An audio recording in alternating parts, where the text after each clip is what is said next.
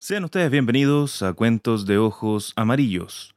En esta ocasión te compartiré el cuento El robo del millón de dólares en bonos. Cuento escrito por Agatha Christie. No olvides suscribirte al canal, darle like y compartir. Tú sabes que me ayuda un montón y estamos próximos a los mil, así que vamos que se puede. Comenzamos. ¿Cuántos robos de bonos se han registrado últimamente? Observé una mañana plegando el periódico. Poirot, dejemos a un lado la ciencia de la deducción y dediquémonos a la delincuencia. Le ha entrado ganas de, como diría yo, enriquecerse a toda prisa, ¿eh, mon ami? Bueno, he hecho un vistazo en este último coup. Un millón de dólares en bono Liberty que el banco escocés enviaba a Nueva York y que desaparecieron de manera sorprendente a bordo del Olimpia. Si no fuera por el mal de Meg y las horas que se tarda en cruzar el canal, me encantaría poder viajar en uno de esos grandes buques, murmuró Poirot con aire soñador. Sí, desde luego, repliqué entusiasmado. Algunos deben ser verdaderos palacios. Piscinas, salones, restaurantes. La verdad debe resultar difícil creer que uno se halla en alta mar. Yo siempre sé cuando estoy en el mar, dijo Poirot con pesar. Y todas esas bagatelas que acaba de enumerar no me dicen nada. Pero, amigo mío, considere por un momento la de genios que viajan de incógnito. A bordo de esos palacios flotantes, como usted acaba de llamarlos, uno encontraría la élite, la haute noblesse del mundo criminal. Rey. de modo que eso es lo que le entusiasma. ¿Le gustaría haber hablado con el hombre que ha robado los bonos Liberty? La patrona nos interrumpió. Una joven pregunta por usted, Monsieur Porot. Aquí está su tarjeta. Miss Esme Farqua, leyó Poirot. Y tras inclinarse para recoger una miga de pan que había debajo de la mesa y arrojarla a la papelera, dijo a la patrona que hiciese pasar a aquella señorita. Al minuto siguiente entraba en la estancia una de las muchachas más encantadoras que he visto en mi vida. Tendría unos 25 años, sus ojos eran muy grandes y castaños, y su figura perfecta.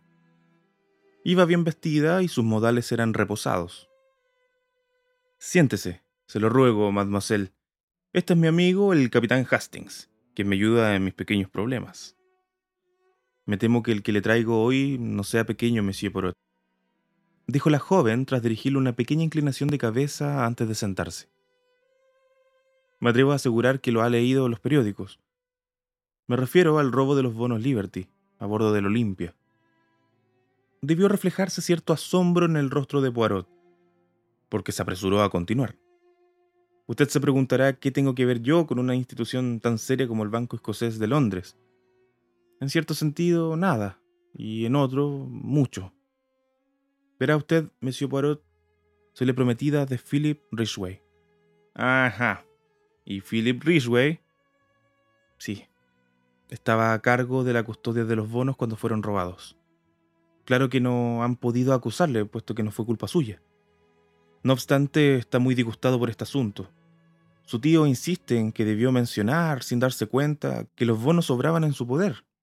Es un terrible tropiezo en su carrera. ¿Quién es ese señor? El director general del Banco Escocés de Londres. Es tío de Philip. Y si me contara toda la historia, señorita Farquhar. Muy bien. Como usted sabe, el banco deseaba extender sus créditos en América y, para este propósito, decidió enviar un millón de dólares en bonos Liberty. El señor Babasuk eligió a su sobrino, que había ocupado un cargo de confianza en el banco por espacio de muchos años, para que realizase el viaje a Nueva York. El Olimpia salió de Liverpool el día 23, y en la mañana de ese día le fueron entregados los bonos a Philip por el señor Babasuk y el señor Shaw los dos directores generales del Banco Escocés en Londres. Fueron contados e hicieron con ellos un paquete que sellaron en su presencia, y que luego él cerró inmediatamente en su maletín. ¿Un maletín con cierre corriente? No. El señor Cho hizo que Hooves le colocase uno especial. Philip, como le decía, depositó el paquete en el fondo del maletín y lo robaron pocas horas antes de llegar a Nueva York. Fue registrado minuciosamente todo el barco, pero sin resultado. Los bonos parecían haberse desvanecido en el aire. Poirot hizo una mueca, pero no desvanecieron del todo, puesto que fueron vendidos en pequeñas cantidades a la media hora de haber atracado el Olimpia. Bien, sin duda alguna, lo que debo hacer ahora es ver al señor Ridgway. Iba a sugerirles que comieran conmigo en el queso de bola. Philip estará allí. Tiene que reunirse conmigo, pero aún no sabe que yo he venido a consultar con ustedes. Aceptamos la invitación y allí nos dirigimos en un taxi. Philip Ridgway había llegado antes que nosotros y pareció un tanto sorprendido al ver que su prometida se presentaba acompañada de un par de desconocidos. Era un joven alto, apuesto, con las sienes ligeramente plateadas, a pesar de que no debía tener más allá de treinta años. La señorita Farquhar, acercándose a él, apoyó la mano en su brazo. Tienes que perdonarme que haya obrado sin consultarte, Philip, le dijo. Permíteme que te presente a Monsieur Hércules Poirot, de quien ya habrás oído hablar, y a su amigo el capitán Hastings. Ridgway pareció muy asombrado. Claro que he oído hablar de usted, Monsieur Poirot, dijo al estrecharle la mano, pero no tenía idea de que Esme pensara consultarle acerca de mi. de nuestro problema. Temía que no me dejaras, Philip, dijo Miss Farquhar tímidamente. De modo que tú procuras asegurarte. Observó el joven con una sonrisa. Espero que Monsieur Poirot pueda arrojar alguna luz en este rompecabezas extraordinario. Pues confieso con toda franqueza que estoy a punto de perder la razón de ansiedad y de preocupación. Desde luego su rostro denotaba cansancio, y la enorme tensión bajo la que se encontraba. Bien, bien, dijo Poirot. Vamos a comer y mientras tanto cambiaremos impresiones para ver lo que se puede hacer. Quiero oír toda la historia de los labios del propio señor Ridgway, pero sin prisas. Mientras disfrutábamos del excelente asado y el pastel de riñones, Philip nos fue relatando las circunstancias que rodearon la desaparición de esos bonos. Su historia coincidía con la de la señorita Farquhar en todos sus detalles. Cuando hubo terminado, Poirot tomó la palabra para hacer una pregunta. ¿Qué fue lo que le condujo exactamente al descubrimiento del robo, señor Ridgway? Rió con cierta amargura. La cosa saltaba a la vista, Monsieur Poirot. No podía pasarse por alto. Mi maletín asomaba por debajo de mi litera lleno de arañazos y cortes, en los lugares donde intentaron forzar la cerradura pero yo creía que había sido abierto con una llave. Eso es, intentaron forzarlo, pero no lo consiguieron, y al final debieron lograrlo operando de un modo u otro. Es curioso, dijo Poirot, y sus ojos comenzaron a brillar con aquella luz verde que yo conocía tan bien. Muy curioso. Perdieron mucho tiempo tratando de abrirlo y luego, sapristi, descubren que tenían la llave, porque todas las cerraduras de Hobbs son únicas.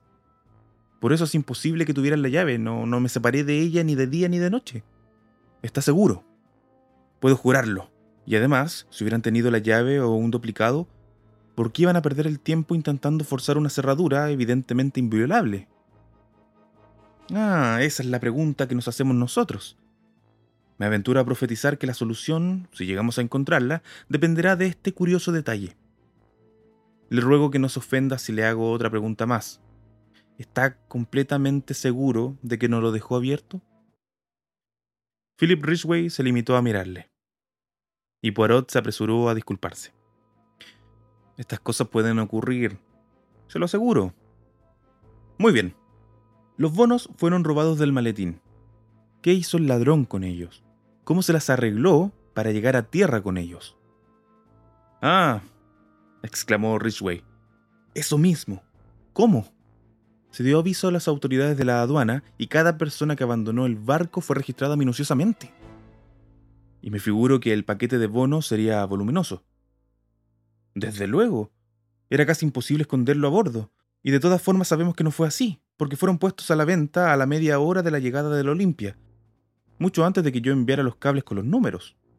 Un corredor de bolsa asegura que compró algunos antes de que el Olimpia atracara.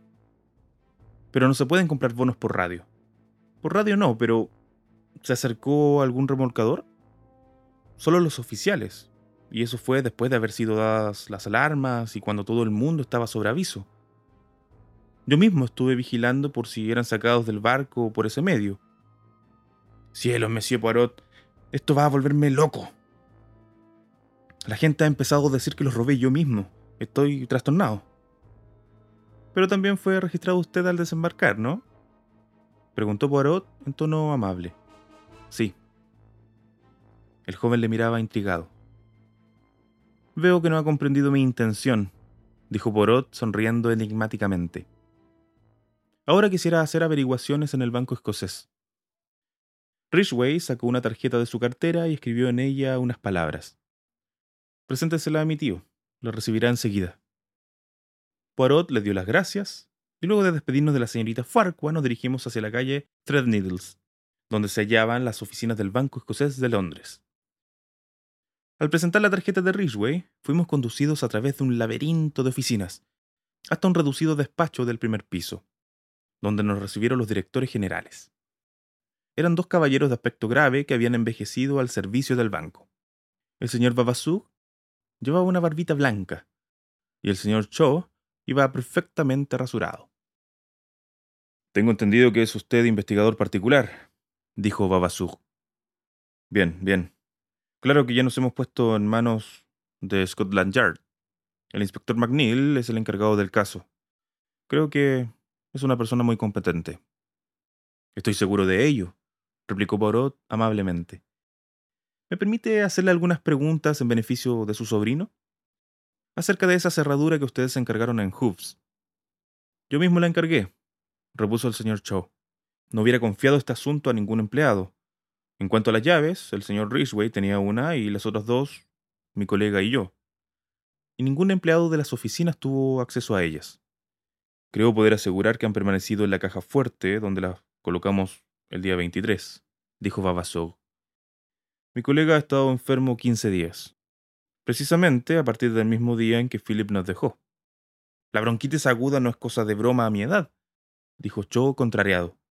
Y me temo que el señor Vavassou ha tenido mucho trabajo durante mi ausencia, especialmente con este inesperado contratiempo. Poirot les hizo algunas preguntas más, yo supuse que para averiguar el grado de intimidad exacto entre tío y sobrino.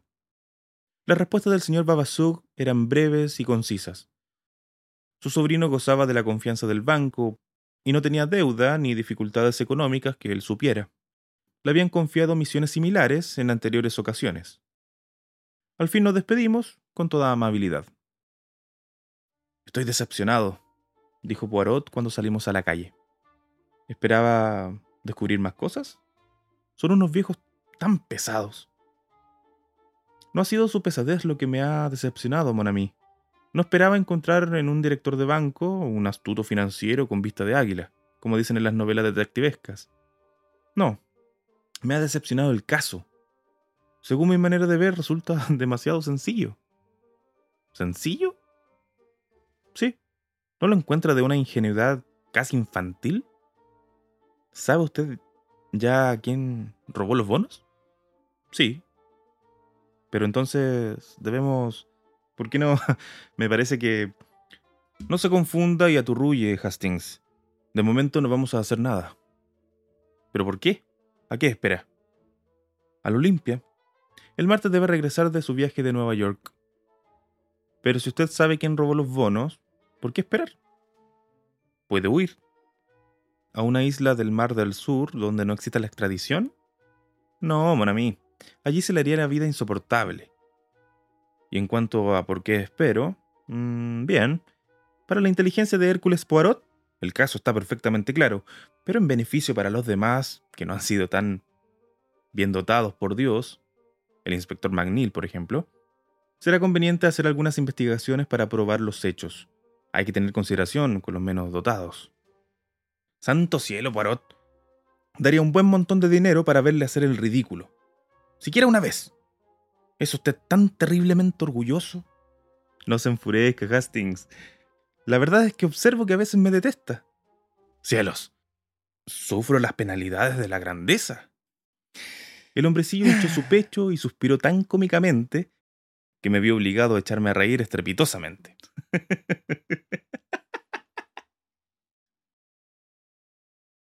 El martes nos sorprendió camino de Liverpool en un departamento de primera clase de los L&N. Poirot se había negado a comunicarme sus sospechas o certezas. Se contentó con expresar su sorpresa porque yo no estuviera au fait de la situación. No quise discutir y disimulé mi curiosidad bajo una pantalla de fingida indiferencia. Una vez llegamos al muelle, al lado del cual estaba el enorme transatlántico, Poirot se puso tenso y alerta. Nuestro trabajo consistió en entrevistar a diversos camareros y oficiales y preguntar por un amigo de Poirot que había partido hacia Nueva York el día 23. Un anciano caballero que usa lentes, está paralítico y durante el tiempo que permaneció a bordo apenas salió de su camarote. Aquella descripción pareció corresponder con la de un tal señor Ventnor, que había ocupado el camarote C-24, contiguo al de Philip Ridgway. Aunque incapaz de saber cómo Porot había conocido la existencia del señor Ventnor y sus señas personales, me sentí muy excitado. El oficial meneó la cabeza. Dígame, exclamé, ¿fue ese caballero uno de los primeros en desembarcar en Nueva York? No, señor, sino uno de los últimos. Me retiré decepcionado y vi que Poirot me sonreía. Dio las gracias al oficial, un billete cambió de propietario y nos marchamos. Todo está muy bien, observé acalorado. Pero esta última respuesta debe haber dado al traste con su preciosa tesis. Ríase cuanto quiera. Como de costumbre, no ve usted nada, Hastings. La última contestación, muy al contrario, ha sido el remache de mi teoría. Yo dejé caer mis brazos, desolado. Me doy por vencido. Cuando nos encontrábamos en el tren, de regreso a Londres, Poirot estuvo escribiendo afanosamente durante algunos minutos, encerrando el resultado de sus esfuerzos en un sobre. Eso es para el buen inspector McNeil. Lo dejaremos en Scotland Yard al pasar, y luego iremos al restaurante Rendezvous, donde he citado a la señorita Sme Farqua para que nos haga el honor de cenar con nosotros. ¿Y qué me dice de Ridgway? ¿Qué quiere que le diga? preguntó Poirot.